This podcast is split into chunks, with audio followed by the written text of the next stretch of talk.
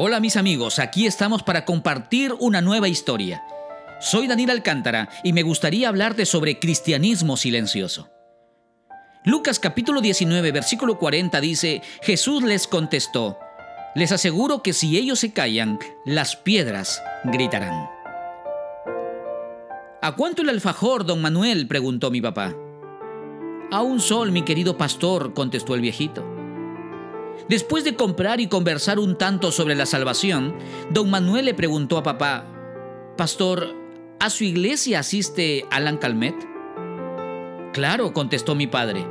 Lo conozco. Asiste hace varios años aquí y va a una de las células de la iglesia. Don Manuel se quedó en silencio. Tomó su canasta listo para salir de la oficina y dio una declaración que entristeció el corazón de mi padre.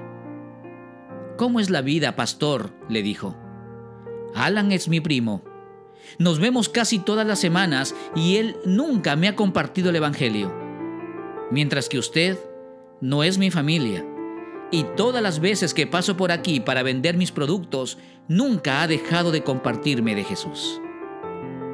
Es justo que nosotros escuchemos el Evangelio por lo menos 53 veces al año cuando hay personas que no lo han escuchado ni una sola vez en su vida. Somos egoístas al no compartir el mejor regalo que es la salvación en Cristo Jesús.